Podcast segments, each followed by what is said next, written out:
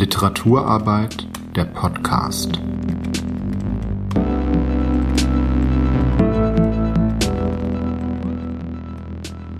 Der Podcast Literaturarbeit ist Teil des Projekts Schreiben und Leben, initiiert vom Berliner Literaturhaus Letretage. Wir unterstützen literarische Urheberinnen wie zum Beispiel Autorinnen, Lektorinnen, Übersetzerinnen und freie Veranstalter auf ihrem Weg in ein selbstbestimmtes Berufsleben und arbeiten daran, die ökonomische Basis der Literaturbranche Berlins nachhaltig zu stärken. Zu unserem Projektangebot gehören regelmäßige Einzelberatungen, Raumnutzungen, ein Mentoring-Programm, der jährlich stattfindende Branchentreff Literatur und noch vieles andere. In unserem Podcast treffen wir erfahrene Akteurinnen der Berliner Literaturszene und sprechen mit ihnen über Wege in den Literaturbetrieb, ihre Arbeit und ihren Berufsalltag. Ja, herzlich willkommen zum Literaturarbeit Podcast. Ich bin Philipp aus dem Schreiben und Leben Team und heute sprechen wir mit Lena Müller über ihren Berufseinstieg als Literaturübersetzerin. Äh, Lena Müller hat, ist ähm, ja preisgekürte Übersetzerin. Sie hat zweimal den internationalen Literaturpreis vom Haus der Kulturen der Welt bekommen für ihre Übersetzung von Shumona Sinja Erschlag die Armen und von Fiston Mansa Mujila Tram 83. Und sie ist auch Autorin. Ihr Romandebüt Restlöcher ist dieses Jahr in der Edition Nautilus erschienen. Äh, ja, herzlich willkommen. Äh, ich würde gleich mal damit anfangen. Ähm, du hast diese beiden Preise bekommen für die Übersetzung und äh, wir wollen so ein bisschen darüber reden, wie geht eigentlich so ein Weg in den Literaturbetrieb, jetzt in dem Fall als Literaturübersetzerin.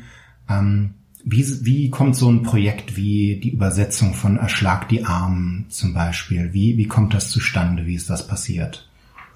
Ja, hallo erstmal. Ich freue mich äh, über die Einladung und ja, mein Weg ins Literaturübersetzen war, ähm, ich habe in, in Hildesheim literarisches Schreiben studiert und ähm, mich dort sehr ähm, mein Studium über auf Hörspiel konzentriert. Das war so quasi mein ähm, meine Anfangsmotivation äh, beim Schreiben, dass ich mich für Hörspiele interessiert habe. Und ganz am Ende vom Studium, ich hatte eine ganze Weile in Frankreich gelebt, ähm, zweisprachig gelebt, hatte ich dann das erste Seminar zu Literatur übersetzen, was dort angeboten wurde mit einem erfahrenen Literaturübersetzer, der an die Uni kam und über seinen Beruf erzählt hat. Und das war, da ist plötzlich so eine ähm, so eine neue Welt für mich aufgegangen, dieses, ähm, diese vielschichtigen Dinge, die man sich überlegen kann, wenn man Literatur übersetzt.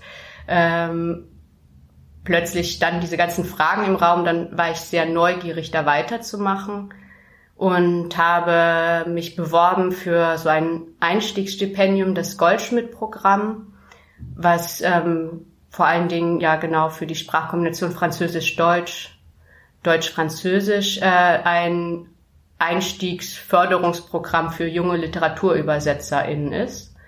Und das war ähm, natürlich toll, weil du sofort äh, die Chance hast, mit erfahrenen äh, LiteraturübersetzerInnen ins Gespräch zu kommen, Verlage kennenzulernen, überhaupt also in, in Übersetzungswerkstätten äh, ähm, an Texten zu arbeiten und ähm, eine sehr genaue Idee davon bekommst, was ist dieser Beruf überhaupt, auch einfach im Austausch äh, mit Menschen, die schon jahrelang darin arbeiten.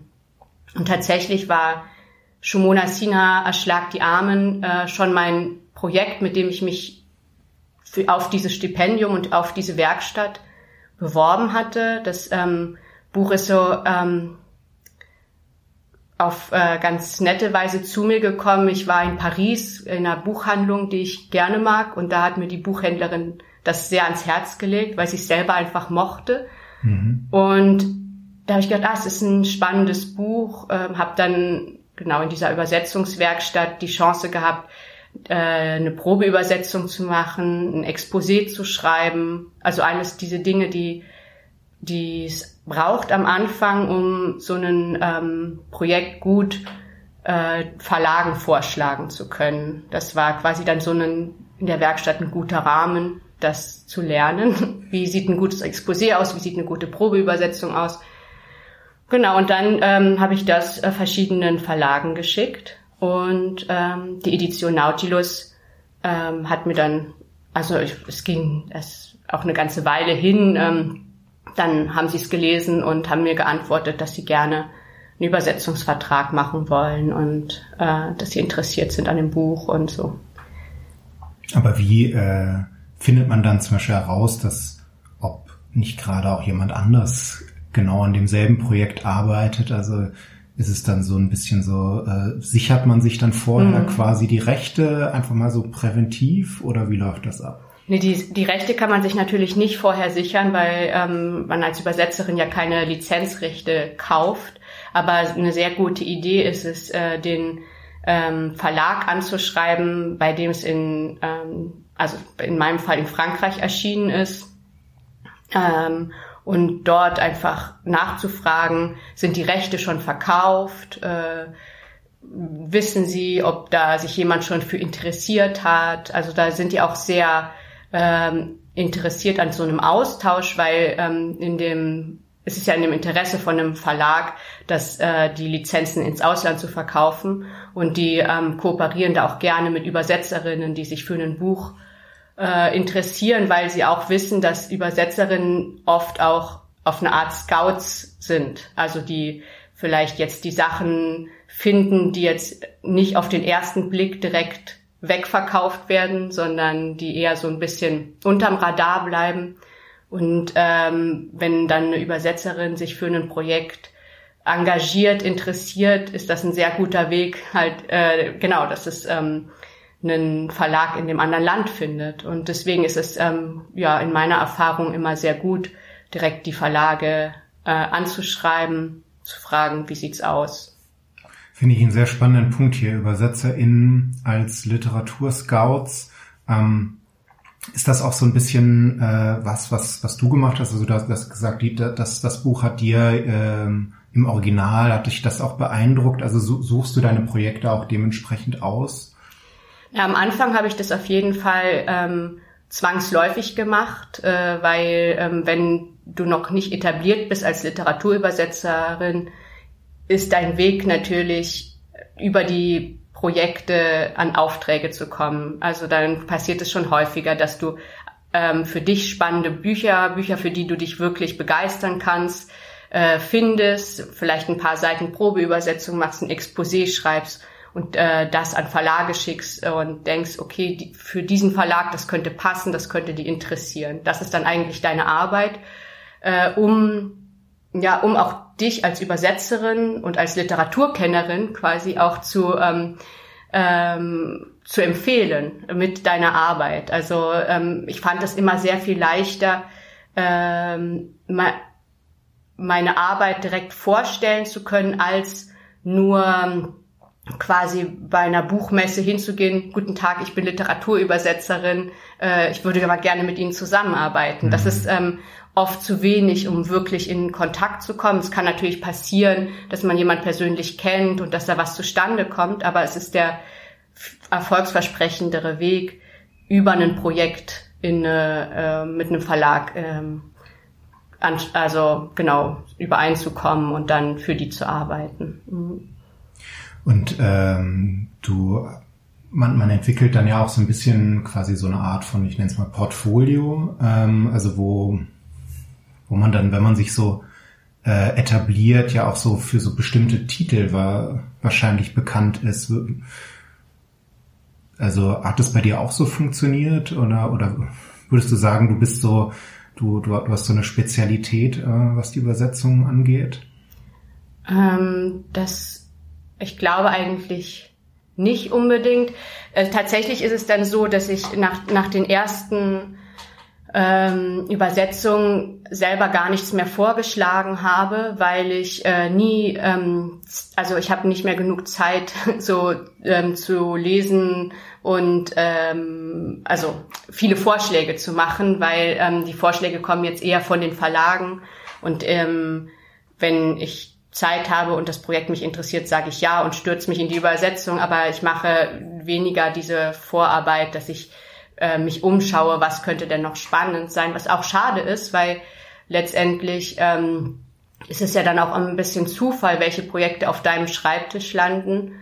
Und ähm, da, das ist schon, also ich habe äh, in letzter Zeit ähm, sehr auch sehr unterschiedliche Bücher übersetzt. Ähm, eine, eine Dissertation über die Arbeitsbedingungen in der Haute Couture in Paris oder ähm, den neuen Roman von Shumona Sina, der ähm, bald, ähm, also in zwei Monaten in der Edition Nautilus erscheint, das, äh, den neuen Roman von Fiston Vanza Mujila, der bei ähm, Schollner erscheinen wird. Also es sind schon, ähm, ich springe davon Text zu Text, die ähm, sich auch stark unterscheiden, äh, auch literarisch. Ja.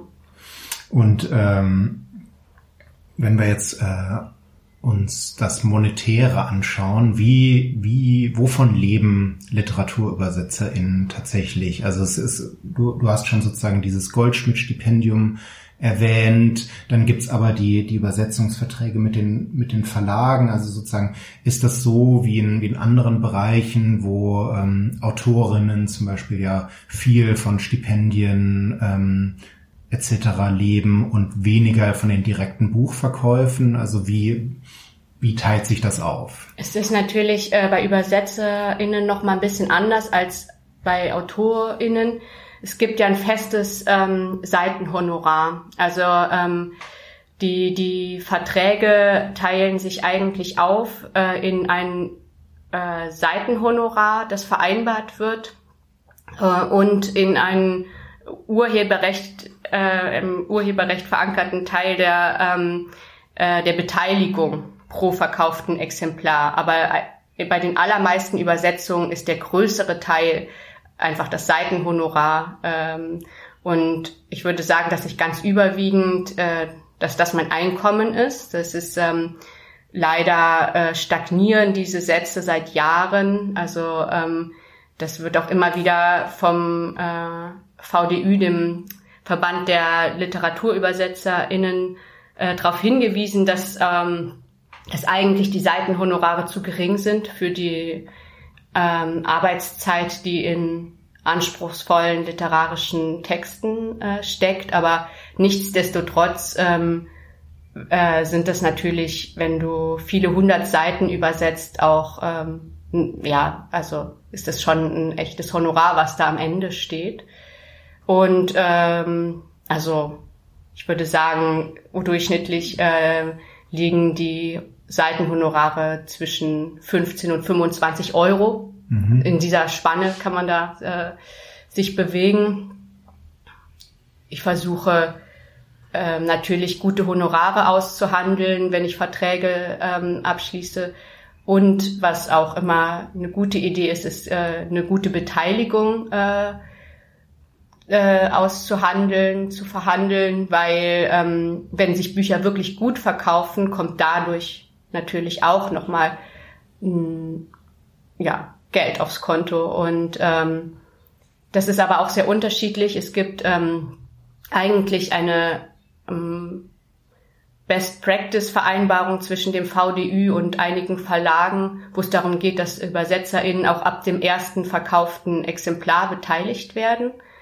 Ähm, oftmals ist es aber so, dass ähm, Verlage mh, mm, in ihre Verträge schreiben Beteiligung ab dem 2000. Exemplar, ab dem 5000. Mhm. Exemplar und da muss es dann sich auch erstmal richtig gut verkaufen, bis dann ja, was kommt. Aber ähm, bei Bestsellern oder Bücher, die sich wirklich gut verkaufen, sind diese Beteiligungen auch ähm, eine beträchtliche Einnahmequelle, können sie sein. Ja.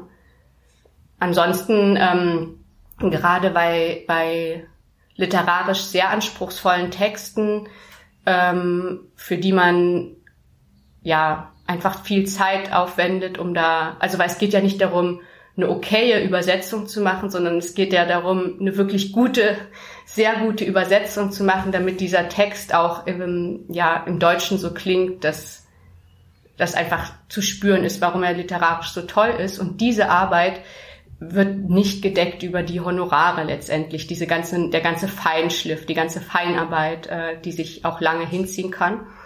Und da bietet sich dann an, zusätzlich ähm, zu den Honoraren auch noch Stipendien zu beantragen.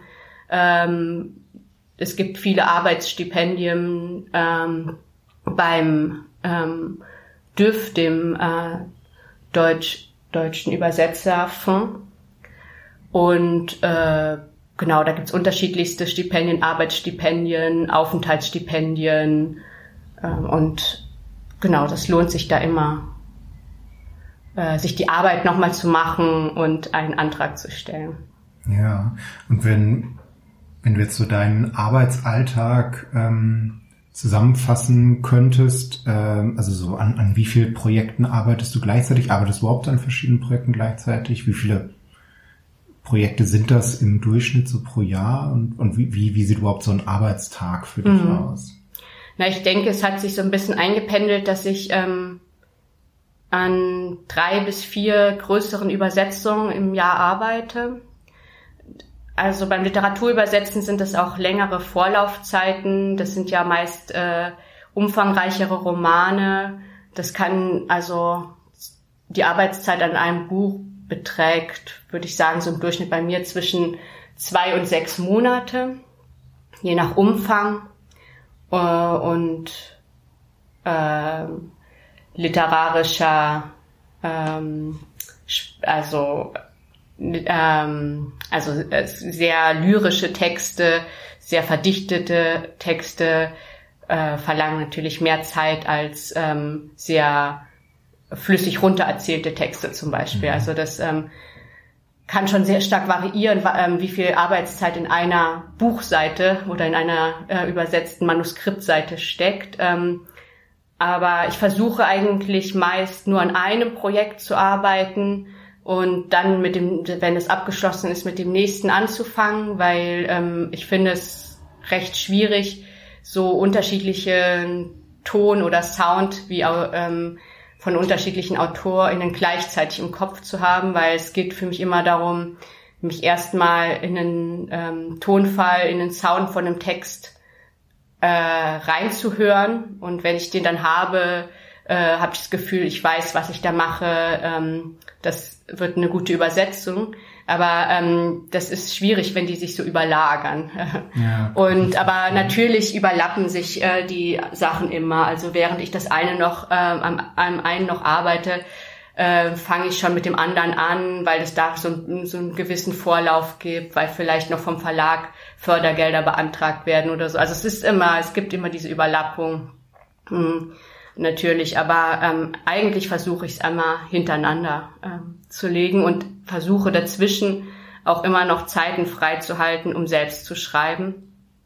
Genau, und das ist ähm, ja auch äh, logistisch manchmal gar nicht so einfach, weil das ist ähm, ne, die die die Konstante im Übersetzerin ähm, Alltag, dass man eigentlich ständig äh, die nächste Deadline ähm, am Horizont hat. Also das ist immer ähm, sehr viel, ähm, also dadurch, dass ein Buch ähm, einen langen Vorlauf hat, ähm, kann man auch das nicht wirklich beschleunigen, wenn du weißt, okay, ich muss da vier Monate dran arbeiten, dann muss ich diese vier Monate irgendwo frei haben und äh, also mir mir nehmen und ähm, auch wenn ein anderes über Projekt kommt, was ich sehr sehr spannend finde, wenn ich mich nicht ähm, einigen kann mit dem äh, Lektor, mit der Lektorin auf einen ähm, Abgabetermin, der in meinen Zeitplan reinpasst, dann muss ich das eher absagen. Also weil ich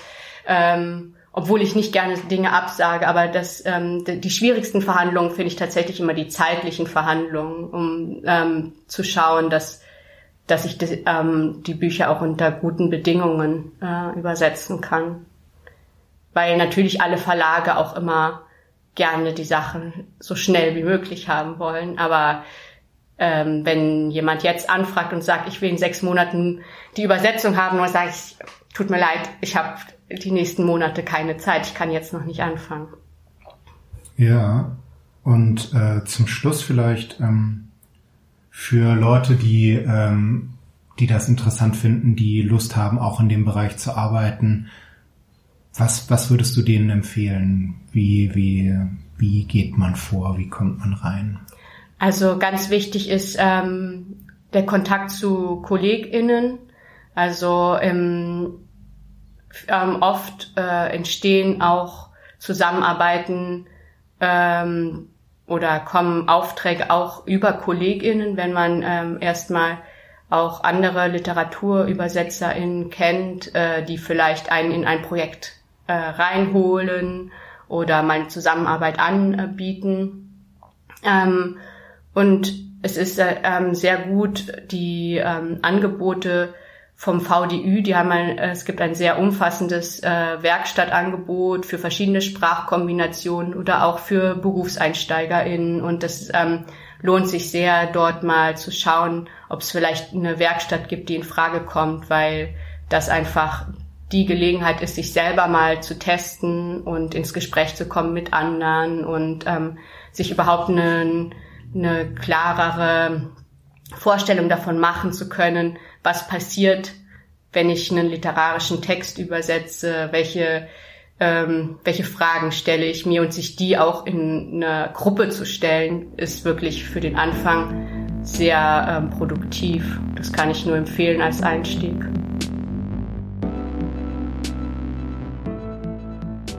Schreiben und Leben wird gefördert durch die Senatsverwaltung für Kultur und Europa sowie den Europäischen Fonds für regionale Entwicklung. Weitere Informationen finden Sie auf www.literaturszene.berlin.